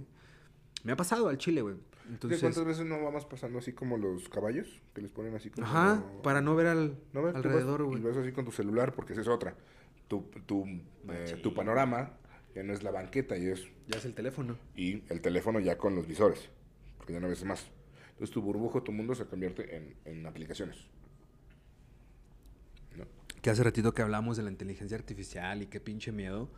eh, y el tema del cómo las películas a veces te van... Te, va- te dando... Ajá, quizás advirtiendo. De hecho, hasta no sé si lo platicaba contigo la vez pasada que estuviste aquí, no recuerdo. Pero hay una película que se llama Jugador Cero, Player Zero Ready. Player, no, Ready Player One. Esa madre. Que es esta. eh, mm, como este panorama de un mundo distópico en donde ya todo se fue a la verga, pero lo que está chido es el mundo virtual. el- el- como ese metaverso. Pues ya está. Exacto. En donde todo está sucediendo allá adentro. güey. Y te lo plantean, si mal no creo, es un pedo así como que no sé, en el 2040. Y dices, no estamos tan lejos, güey.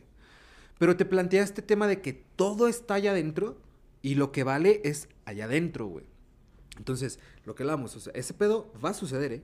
Es- ya está sucediendo. O sea, todavía no estamos todos con unos pinches gogles de realidad aumentada y su pinche madre. Pero ya lo sa- O sea, todo lo, todo, todo lo que se planteó en esa película, que creo que es 2011, dos- digo, 2021, 2022, ya existe. No, es más vieja. Esa película es de él. Yo porque trabajé en ella.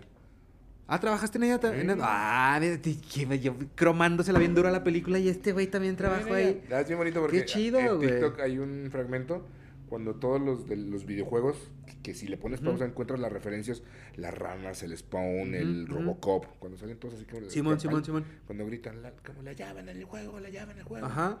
Todos es mi voz repetida, el grito. Ok, chinguense esa. También salió en Goro. One Ready. Ajá. Que sale como dos Sí. segundos, también ahí ese soy yo. Nice. Pero a ver.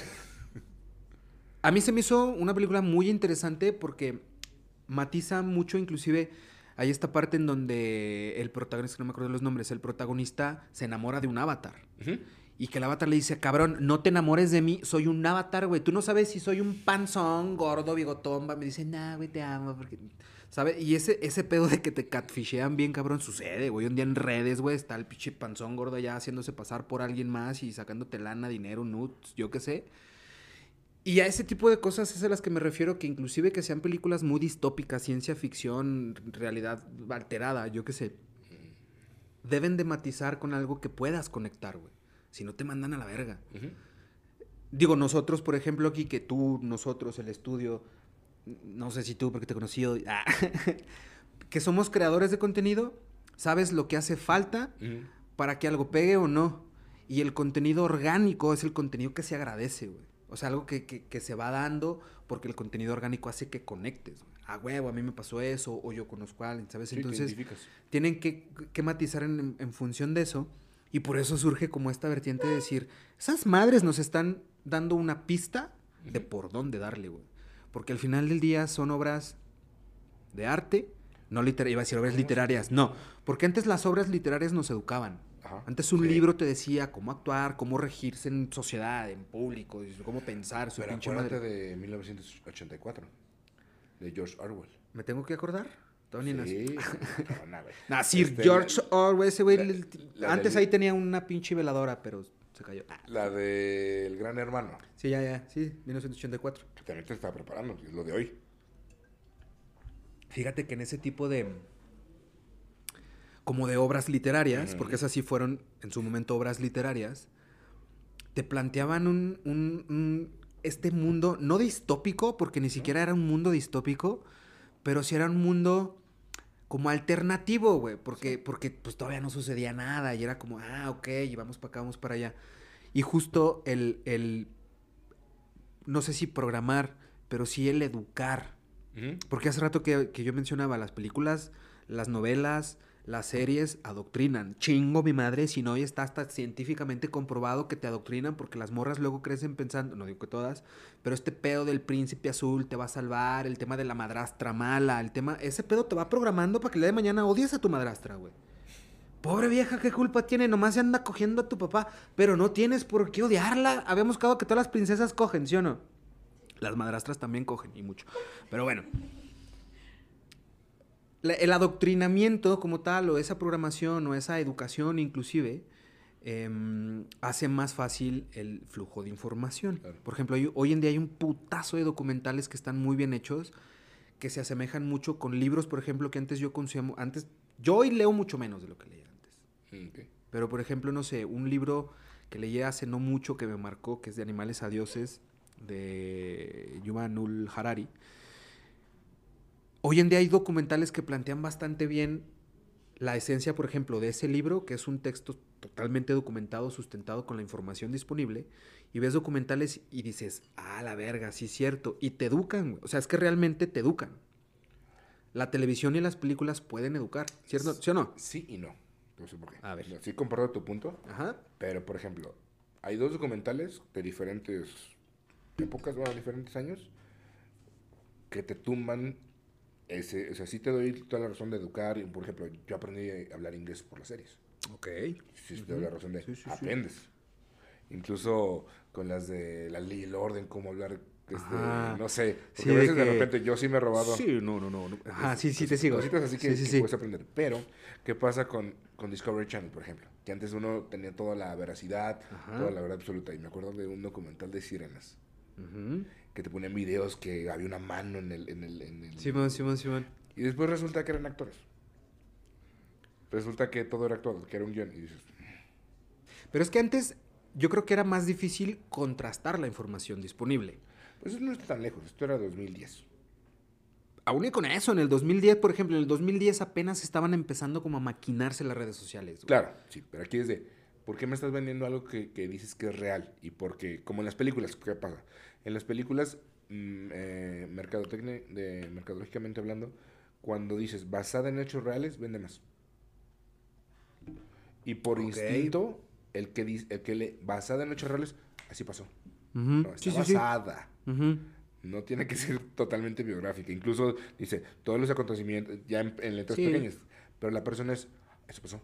Las de terror, la de la masacre en Texas. Que yo creo que por eso le empezaron a poner esos disclaimers, ¿no? De que... Era como de- la, la de la bruja de Blair. Se vendió que era real. Ujú, Simón. Y después todo está actuado. Pero que luego muchas veces justo son estas estrategias mercadológicas para algo. güey. O sea, y luego sí funciona. traen- Ya después ya lo entiendes, pero dices, "Hmm, todo lo que nos venden a veces es un guion. Sí. O los realities que de repente van caminando y sí, ay, traen la cámara. Y vas a caminar como si no existiera. Sí, No güey, sí, sí. Yo me, me refiero a, ese, a, ese, a esa Ya. otra vertiente Claro. de la de nos pueden engañar. No, totalmente. Pero a ver, la- realidad es que la, la televisión y la información también ha estado manipulada. Ah, de toda alguna manera vida, manipulada toda, la vida, güey. incluso las, las noticias. Sí, güey, los mismos libros, cabrón. Pero- Benito Juárez era un hijo de puta. Y ahorita lo, lo tienen como, uh, pinche presidentazo. Era un hijo de su puta madre y el vato se jugaba a los estados en la baraja. Y ojo, no lo estoy diciendo yo, ahí están los documentos, ¿eh? sí, sí. O nos ponen como tirano a Porfirio, cuando pues, no fue tan malo. Cuestiones de perspectiva. A quien defendió un chingo a Porfirio y todo lo que hizo. La madre que sí fue. A ver, a mí no me tocó. Ese pedo fue como 100 años y si duró 30 en el poder y que sí hizo que. Porque, a ver, la misma, estamos juzgando las decisiones del pasado con el contexto actual, con la información que tenemos ahorita. Y aplico la de Peña Nieto. ¿Y tú qué hubieras hecho? En ese entonces, ¿no? Justo, Pues, güey. Ajá. A ver, güey, tienes que construir un pinche sistema ferroviario en México y sabiendo a lo mejor en el contexto allá es de, güey, si, si llega otro en seis años, le va a dar en su madre el proyecto. O sea, no sé, güey. ¿Sabes? Sí, Como totalmente. intentando... Yo ni justifico al pinche bigotón, no lo conocí. Honestamente, si le soy honesto, ni siquiera sé muy bien qué pedo con su historia. Sé que fue uno de los dictadores que tuvimos en México de 1980, si mal no- Casi de 30, casi 1890 años. a 1910, 11, cuando empezó Ujú. la Revolución Mexicana. Este pedo, ¿no? Que te enseñan en la primaria. Le tocó todavía la, la Primera Guerra Mundial, pero bueno. Por ejemplo, hay otro documental que a muchos les daba el cerebro. El Ujú. primer documental ha sido Los Veganos, en Netflix. Ok. Que lo súper crudo y que mostraban imágenes del- de, vacas así. Peor que la masacre en Texas. Ujú. O sea, sí sabemos que existe el rastro. Pero te lo presentaban de que no, está súper mal comer carne. Cuando te metes a trasfondo de- del documental, pues tenía más patrocinio de, de esa, de esa misma campaña vegana. Claro. Entonces, Ajá, es que es como el- en el cómo montar el mensaje que se quiere. Más bien, a través de qué quiero hacer llegar X o Y mensaje, ¿no? Porque quizá al inicio sí, justo creo yo, que como no había tanta posibilidad de contrastar la información que se estaba compartiendo desde un Discovery Channel, eh, un Netflix en sus inicios, también por allá del 2000, ¿qué? 2012, 13, que empezaba a hacer esa plataforma, le daban como cierta veracidad, porque decía, ah, es que ya salió en Netflix, güey. Era como decir, es que yo lo vi en Discovery, güey. Y pasa mucho, bueno, lo estoy notando en las redes, en TikTok, por ejemplo. Antes, si te eh, promocionaba el agua milagrosa, es Galilea Montijo, no sé, Ajá. o este rubio cubano, ¿cómo se llama? William Rubio Levy. cubano, ey. Si lo promocionaba, era, ah, es que lo promociona, a estar bueno. Estoy hablando de los 90, la, la publicidad de antes. Pero ahora se me hace más burdo, porque ahora si tengo seguidores, me da veracidad o me da valor. Cuando estoy promocionando humo o un producto mierda, una, pro- una proteína regil, etcétera, este, a lo que quiero llegar es de, ya porque tiene números, le da valor o le da credibilidad. Cuando me he topado con videos que dices, ¿cómo es posible que estás diciendo esas cosas? Yo creo que ahí entra este tema de saber diferenciar, porque sí existe una gran diferencia entre una persona que tiene influencia y una persona que tiene atención. O sea, el influencer, el attentioner, ¿no? Que al final del día las marcas que colaboran con esas personas en lo que se fijan son en los números. Sí, sí, sí. Pero luego las marcas tampoco saben bien quizá la diferencia porque una persona que tiene atención no vende. Tiene atención, tiene exposición, porque luego a veces como que no entienden eso. Una cosa es una contratación y colaboración para vender y otra cosa es para que me vean, para tener exposición. Y justo el, el tener influencia en la gente quizás hace que, que vendas, que compres. Pero ¿cómo tienes influencia? Porque hay gente que tiene millones de seguidores en redes sociales, pero no tienen esa influencia. Y conozco gente, y creo que tú también, que no necesariamente tienen números muy elevados. Y su contenido y lo que hacen en redes sociales es de realmente valor. Al menos más que la que tiene atención enseñando las nalgas al chile. Sí. Y está otra vertiente de que justifica, o sea, ah, por ejemplo, antes los malos hábitos. Ajá. Soy pedote, me drogo, pues estás mal, ¿no? Bueno, Ujú. me estoy yendo en extremo.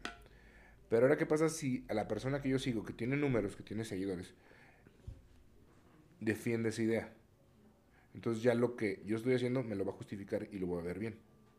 ¿Se explicó? Porque él lo está haciendo. Él lo está haciendo. Y como hay gente que le aplaude, entonces está bien hacer eso. Se me hace peligroso. Pero no crees que sea como la borreguiza, güey. O sea, es como la gente que luego dice, ah, nos caga Arjona. Y de repente ya te caga Arjona, güey. Claro, pero dices, hay alguien que lleva el estandarte justificando tu mala conducta. En vez de decir, ah, está mal. Hay alguien que lo hace. Y, alguien- y hay alguien que me está solapando en las pendejadas. Pues es como este esquema de validación, ¿no? De, Ah, de pues están validando que hacer eso está chido. Indistintamente de lo que sea, pues déjalo hago yo, güey. Si lo hacen ellos.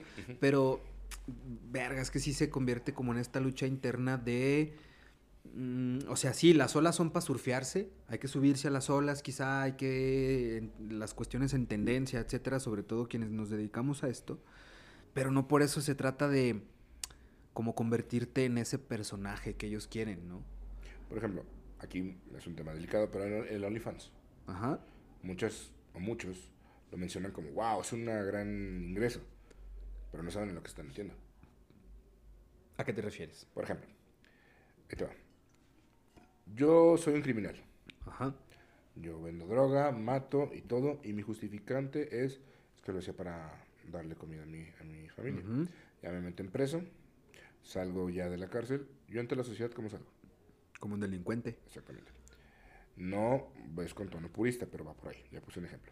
¿Qué pasa si una chica o persona vende su contenido por 4.95? Ujú. que vale más Netflix. ahí, sí te lo pongo. Ella va a decir, no, es para pagar mis estudios. Pero ante la ciudad, ¿cómo vas a quedar? ¿Cómo te van a tomar en serio? O sea, no sé si. Porque estás, Verga, es que sí, sí es bien complejo un tema como de. de, de- porque estás vendiendo, estás metiendo venta. Mira, yo en una ocasión tuve una conversación. Esa, es- ese podcast inclusive nunca salió. Después esta persona. Yo tuve un, po- un podcast con una escort que tenía su OnlyFans también. Eh, después me pidió que no sacara ese episodio porque pues, se podía meter en problemas y a mí me podía meter en problemas y decidimos no sacarlo. El punto es que sí sé con ella justamente porque yo, yo no quería hablar a lo pendejo, güey, desde un desconocimiento.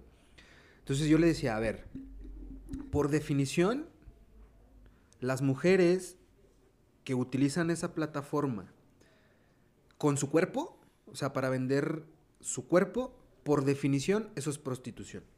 Por definición, güey. O sea, el tema que haya, o sea, busquen la definición de prostitución, digo, palabras más, palabras menos, Pero pero, es eso.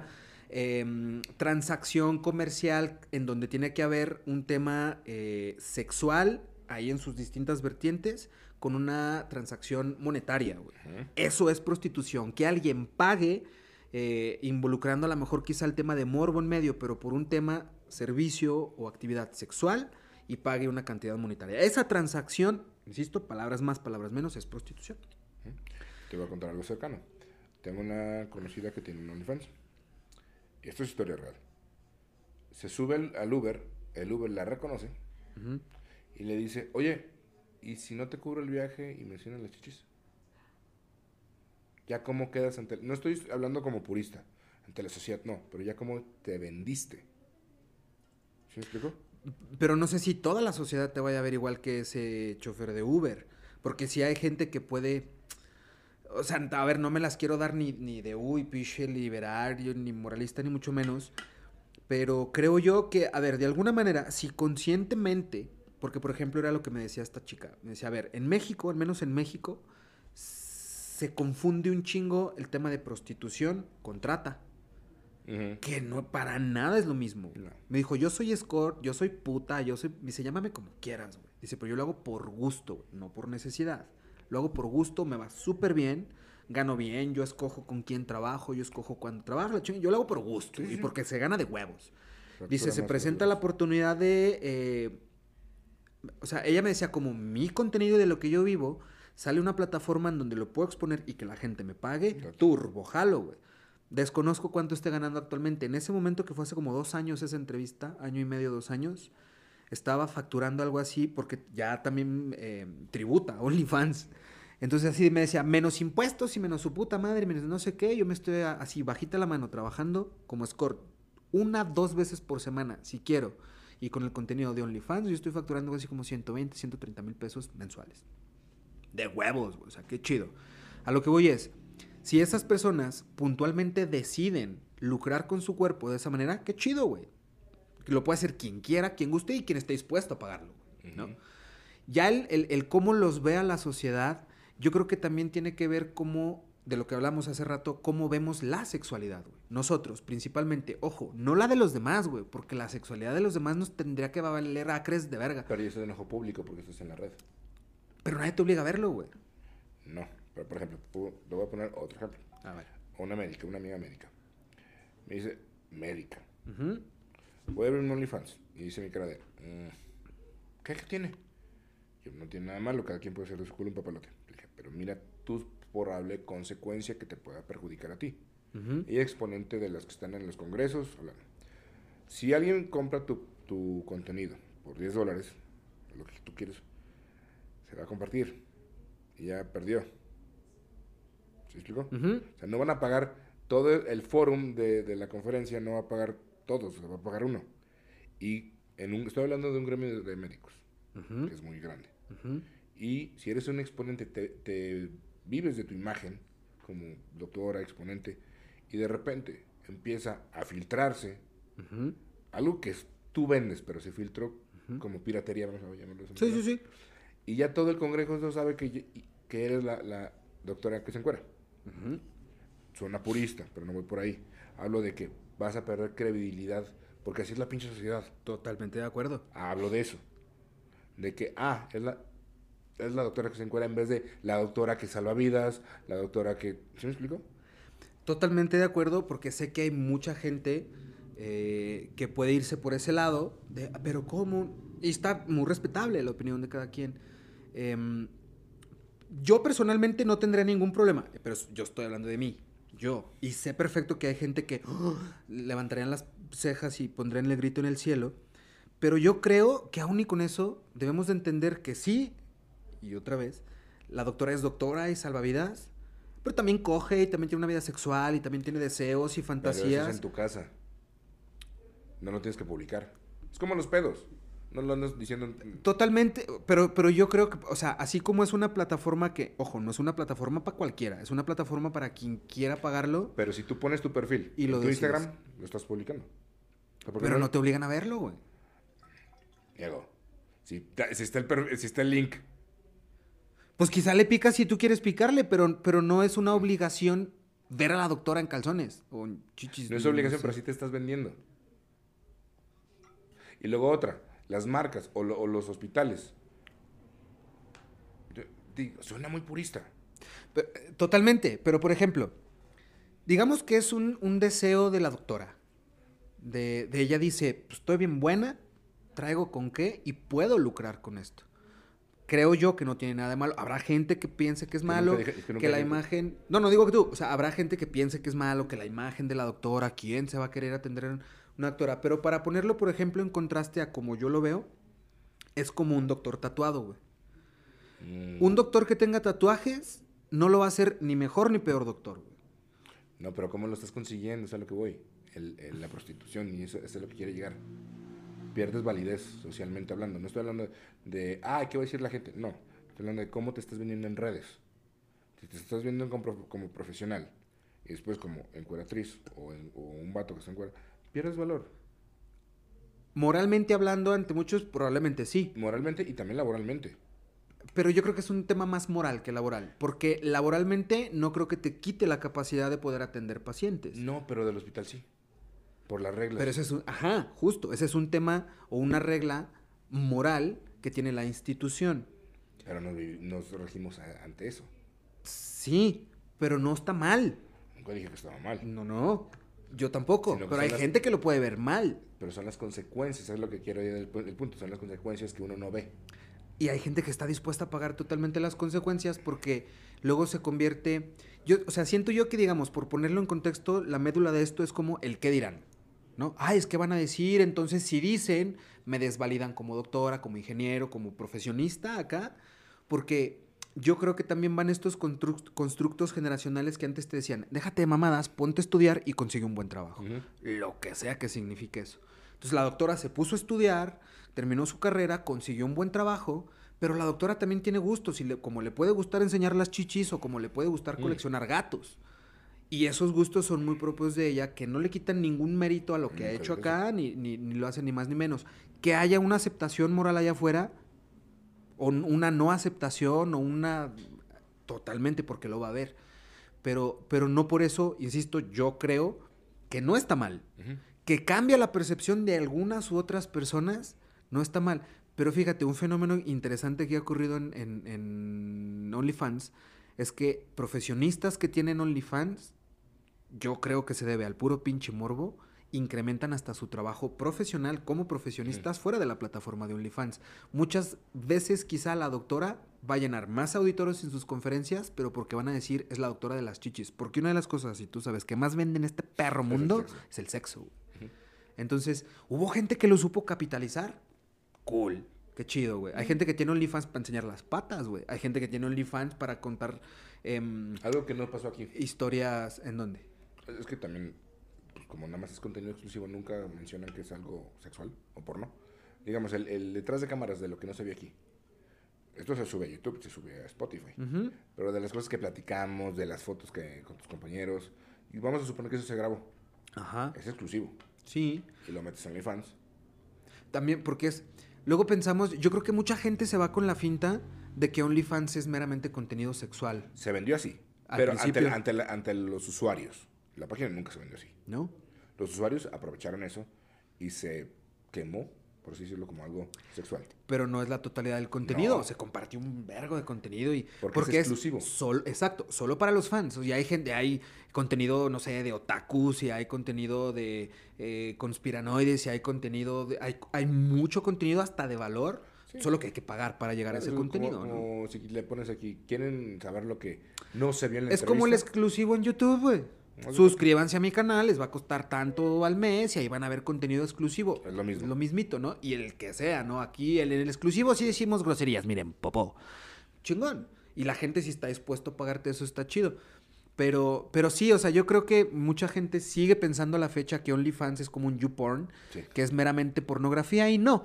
O sea, hay mucho más contenido del que, del que pensamos que pudiera haber. Pero, pero justo, o sea, la neta es que sí todavía hay muchas vendas o muchos tabúes o muchas cosas socialmente hablando que poco a poco se van deconstruyendo y le funcionan a ellos, no nos tiene que funcionar a nosotros, Claro. no yo, pues honestamente, y no están para saberlo ni yo para contarlo, pero me propusieron hacer contenido para OnlyFans y para una plataforma eh, LGBT y no es lo mío, güey. O sea, y me dijeron, güey, vas a ganar muy buena lana. Dije, nah, no es lo mío enseñar la cola. Entonces dije, pues muchas gracias. Creo yo, o sea, porque es más, mira, vamos a plantearlo en un tema en primera persona. Yo doy clases en una universidad y tengo este estudio y la chingada, ¿no? Creo yo que si abro un OnlyFans para enseñar la cola y los huevos, muy probablemente me afecte en mi trabajo laboral hoy en día, güey. A eso me refiero. Pero eso no hace que yo sea peor o mejor profe. Ah, no, no. Que es lo que mucha gente allá afuera no entiende. Por ponerlo en contexto, yo decía, los doctores tatuados, güey. Antes decían, ¿cómo me va a atender ese doctor criminal, tatuado? ¿no? Señora, cállese el hocico. Lo ha atendido por 20 años y ni siquiera sabía que estaba tatuado. Un día llegó con manga corta y vio que tiene tatuajes y ya es un criminal. Pero son como tabúes, estigmas y programaciones, ¿no? Al final del día. OnlyFans, pues quien quiera enseñar la cola, quien quiera... ¿Tú qué opinas de OnlyFans? Es más, vamos a tener participación aquí en nuestro público. Micro- producción, micrófono, por favor, aquí al Public Cam. Nada, no. Si te pagaran... Mira, dicen que todo mundo tenemos un precio. Todo mundo tenemos un precio. ¿Por cuánto te encuerarías en OnlyFans? Estamos platicando, digo, no lo pueden ver, pero estamos platicando con una chica que está aquí en el estudio. No lo haría, ¿eh? ¿No lo harías? No. Y no por, o sea, no de que no me lleguen a un precio, sino yo por, yo que soy muy penosa. O sea, no me atrevería como que a, 50 mil pesos por unas fotos en lencería. no, 100 mil pesos. no, te lo juro que no, no me atrevería. ¿Ves? O sea, sería, de, mira, si ya me puse roja. no, 200 mil pesos, un reloj, unos perfumes, este, y unos, y un chocolate de conejito. por el puro chocolate. ¿Qué obo? Ya ven. Hay Ah, un precio. El pedo es negociar, gordo. El pedo es negociar. No, pero. No sé, digo, eh, yo creo que tampoco lo haría, ¿no? Así de que. O sea, porque cuando me ofrecieron esa propuesta era muy literal, güey. O sea, y tan literal era de que, güey, o sea, si tú sacas una foto en cuatro enseñando el ano con los huevos, hay gente que va a pagar, no sé, tres mil pesos por esa foto. Y va a haber, no sé, 10 gentes que te la van a querer comprar, güey, y en un día puedes ganar 30 mil pesos. Es real, güey. Y me enseñaron números y me enseñaron estados de cuenta y me enseñaron, carnal, este pedo es real. Te voy a ser honesto, me vi tentado. Porque es lana. Y dices, verga, y te- uno tiene deudas. Se me, se me acaba de ocurrir un- una respuesta. No voy a enseñar el ano y los huevos. No, va a suceder. Pero es como, es como el narco, pues, entonces. Tú sabes las consecuencias, es lana. Ajá. Es, eh, pero es las consecuencias.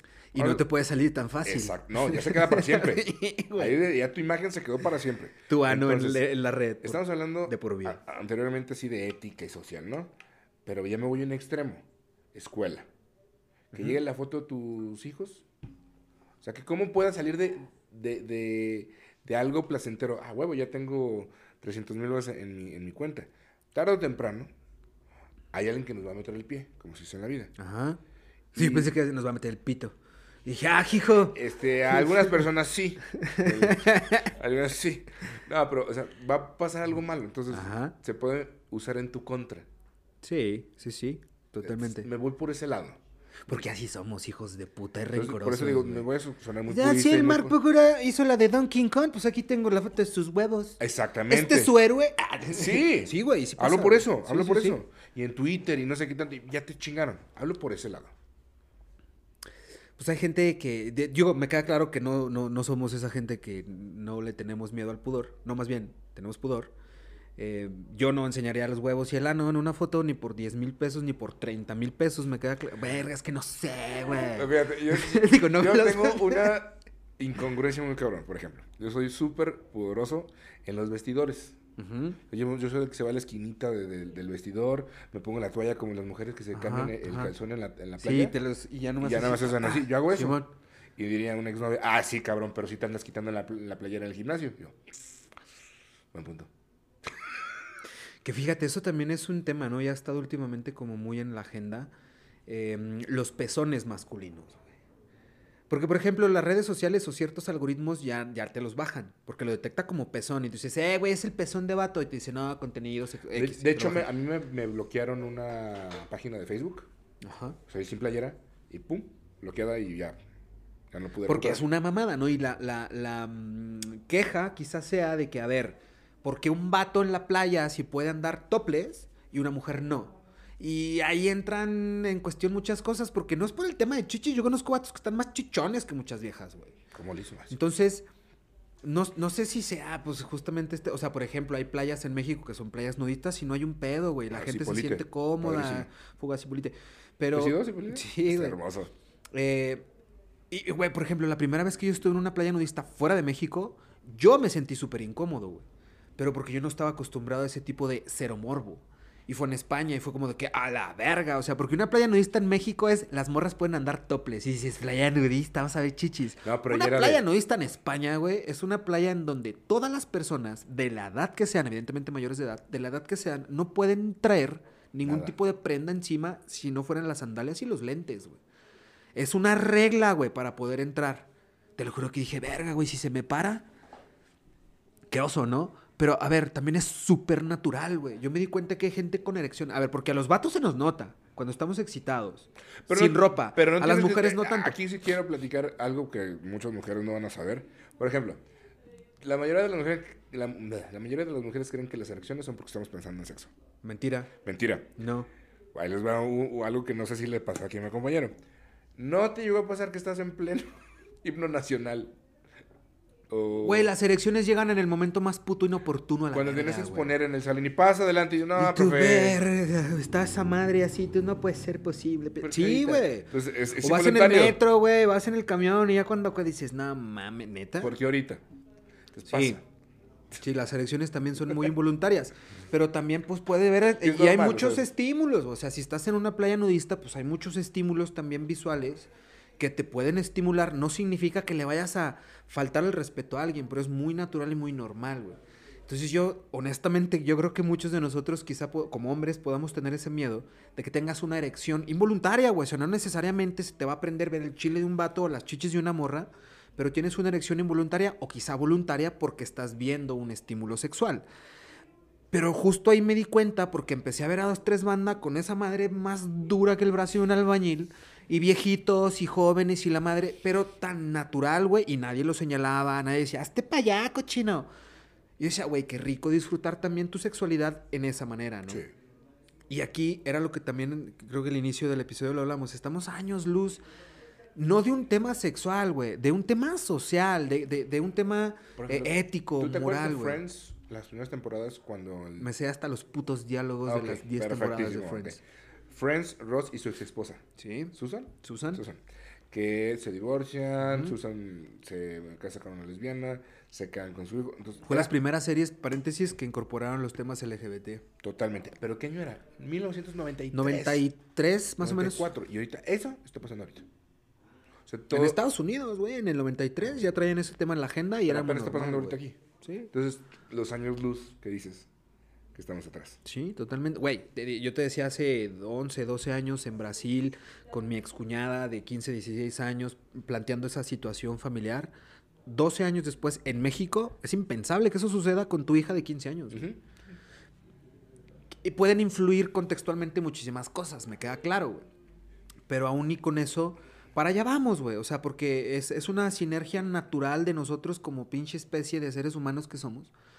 Y hacia allá vamos, solamente que unos llegan antes y otros después, y otros pueden vivir la vida más relajada, y otros se estresan más, y otros son más puritanos, y otros pegan el grito en el cielo, y otro dice, señora, cállese el hocico. Y está súper chido, ¿no? Y de eso se trata, de pluriculturalidad y tener diversidad de ideas, porque si no, qué hueva. Pero también el, el ser empáticos y el respetar. Creo que eso nos falta un chingo en muchas cosas, güey.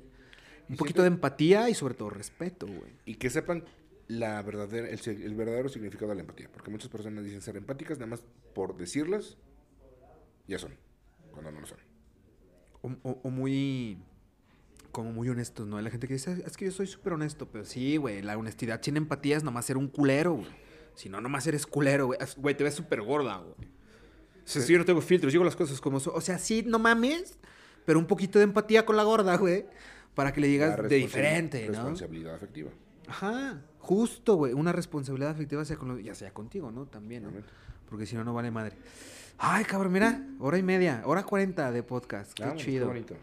Ay, güey. Pues bueno, ya para ir cerrando este episodio, que qué rica pl- charlita, chingado. Nomás porque ya nos tenemos que ir.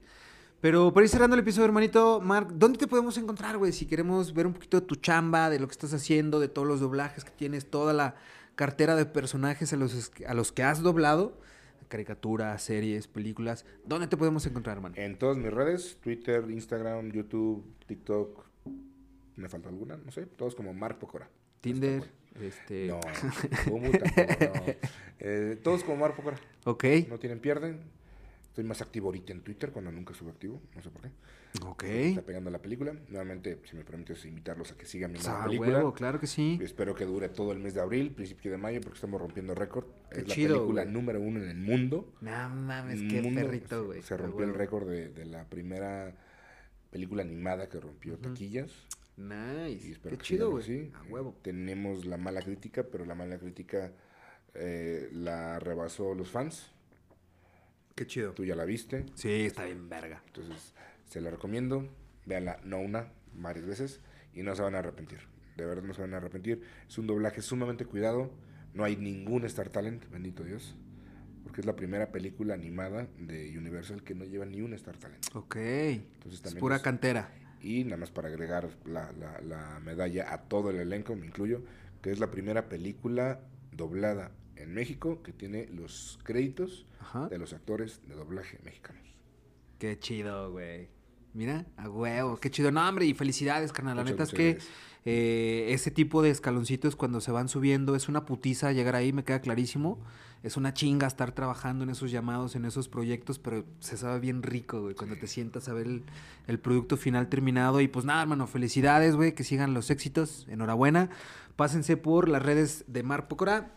Denle seguir, chequen ahí su trabajo, denle feedback también, está chido, ¿no? Un comentario, qué Sí, rollo, qué esto. Si no les gusta también. Eh, y pues nada, digo, también dense un rol por, por el canal, por las redes sociales de Inquisition Media, de La Cacerola Podcast.